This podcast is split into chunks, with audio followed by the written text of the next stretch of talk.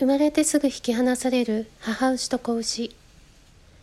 子牛には母牛の乳を吸いたいという強い欲求があります。実際には乳を飲まずにしゃぶっているだけということもありますが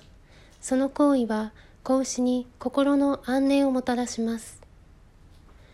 酪農での引き離し。現代の酪農では子牛はその願いを叶えることができません。自然哺乳による旧来の飼育法では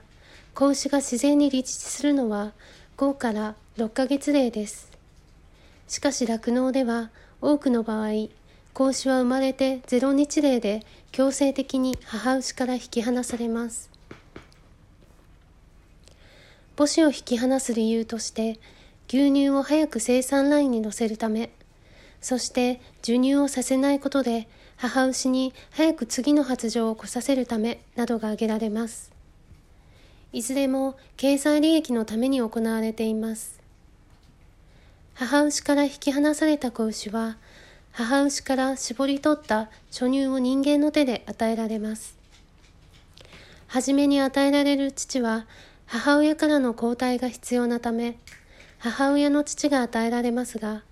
それ以降は母親のものとは限らず、余った父が粉ミルクと混ぜ合わされて与えられます。母牛から引き離された子牛はその後、一頭一頭が個別の囲いの中で飼育されるか、つなぎ飼いされるのが一般的です。2014年の調査によると、子牛の25.0%がつなぎ飼い、50.9%が一頭での単飼いだということです。肉牛飼育での引き離し。酪農のことばかりを話してしまいましたが、引き離しの問題は肉牛でも同じです。乳牛から生まれたオスや乳牛と和牛を掛け合わせた交雑牛は肉牛として飼育されます。生まれてすぐに引き離されるのは同じです。さらに乳牛が交配されない和牛飼育においても近年は超早期母子分離法という出産後3から5日での引き離しの導入が推進されており母子行動をほとんどさせなくなってきています。引き離された肉用の子牛は2014年の調査によると11.9%がつなぎ買い20.4%が1頭での単飼いだということです。本来の母牛と子牛の行動現行の母牛と子牛の管理方法は牛本来の行動からはかけ離れています。本来であれば母牛は自分で孤立した場所を探しそこで出産します。出産後は子牛を藪の中に2日から10日間隠して保護しその後再び群れの中に戻ります。現代の乳牛でもこの本能は変わっておらず、もし母牛に自由が与えられれば、酪農の農場の中でもプライバシーを保てる場所を探し、そこで出産します。しかし、母牛にそのような自由は許されていません。特に日本はつなぎ飼育が主流で、つながれたままの状態で出産することさえ珍しいことではないのです。強制的に引き離されるストレス。分娩後5分接触すれば母子の絆が形成されるのに十分で、その後一緒に過ごす時間が長くなればなるほど絆は強くなります。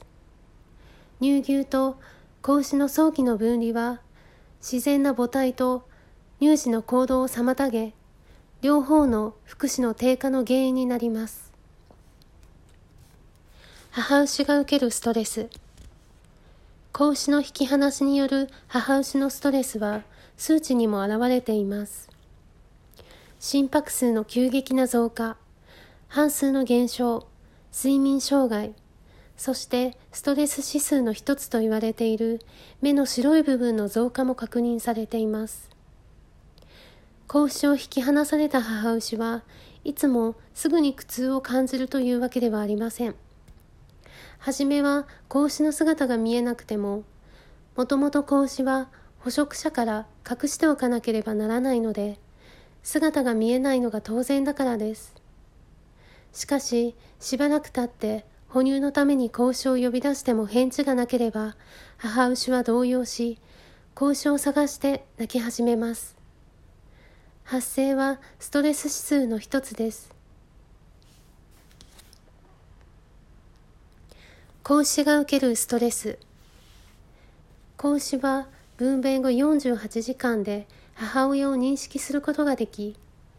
引き離された後も3から5週間、母親を求め続け、さらに引き離しの2年後でも母牛を認識することもできます。引き離しは子牛にストレスを与え、健康を損なう可能性があります。母牛から引き離される苦痛は心拍数に現れます。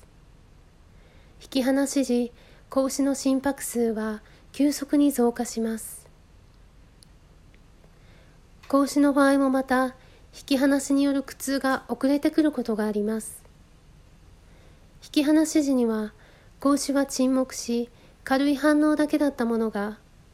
18時間後、母牛が戻ってくるはずなのに、戻ってきていないことが分かった時に、泣き始めることもあります。母子が一緒にいることで、乳量はどう変化するのか。子牛に乳を吸われた母牛の全体の乳量は減少せず、少なくとも子牛と引き離された母牛と同じ量の乳を生産します。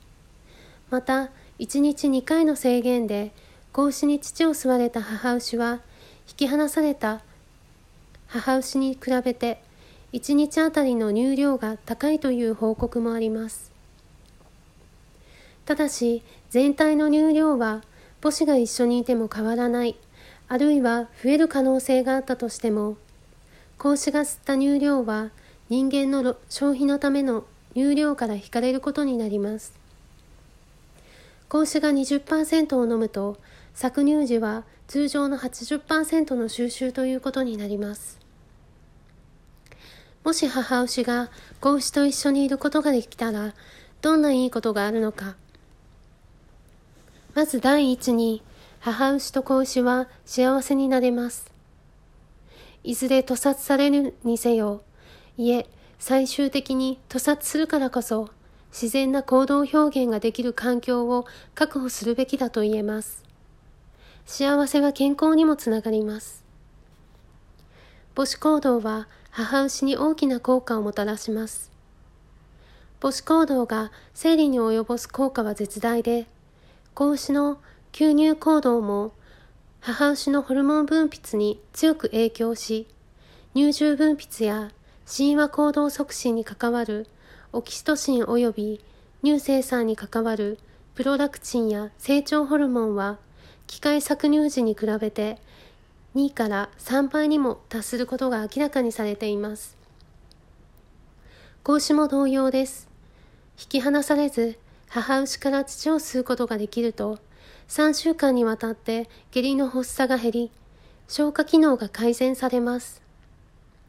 また、他の子牛のへそを吸うという異常な行動が防止されることも分かっています。これは、乳を吸いたいという欲求が満たされるためです。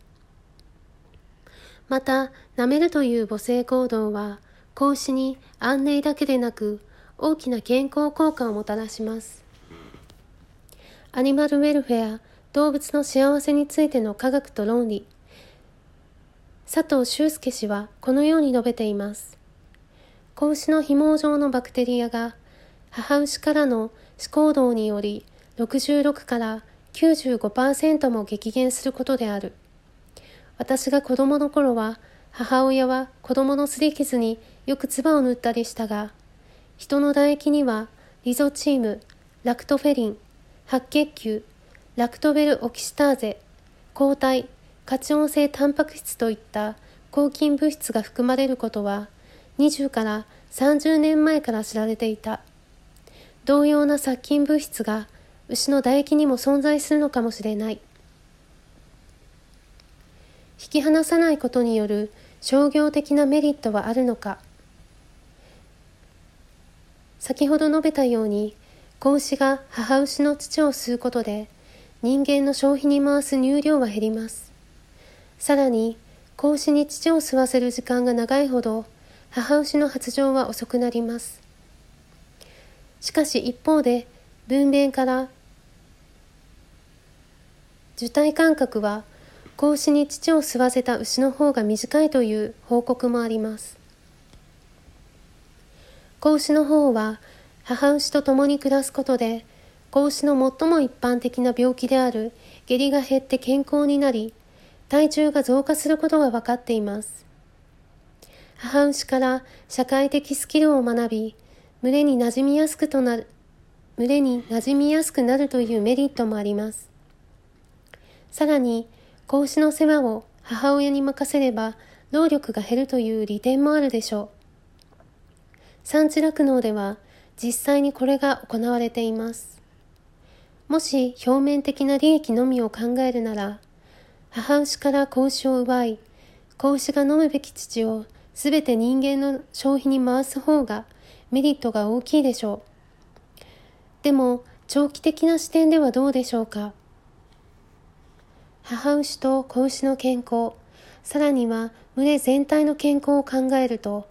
母から子を奪い続けるのは賢い選択ではないかもしれません。さらには、働く人の意欲という点も重要です。母牛と子牛を無慈悲に引き離すという現在の観光に喜びを感じている人はあまりいないでしょう。引き離しを行わない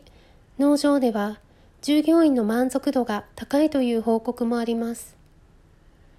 畜産で働きたいという人が著しく減少している今、牛からいかに搾取するかだけでなく、牛の幸せにも目を向けることが必要なのではないでしょうか。消費者に求められること。母子を引き離すというむごい行為に加担したくなければ、そのような牛乳や乳製品、牛肉や肉エキスの入ったものの購入をやめるしかありません。あるいは母子の引き離しを行っているのかどうかをメーカーに確認する必要があります。しかし、幸いなことに最近では、牛乳の代わりに豆乳やアーモンドミルク、ライスミルクなど様々な商品が手軽に手に入れることができるようになっています。肉製品についても同様で、代替品が多数出回っています。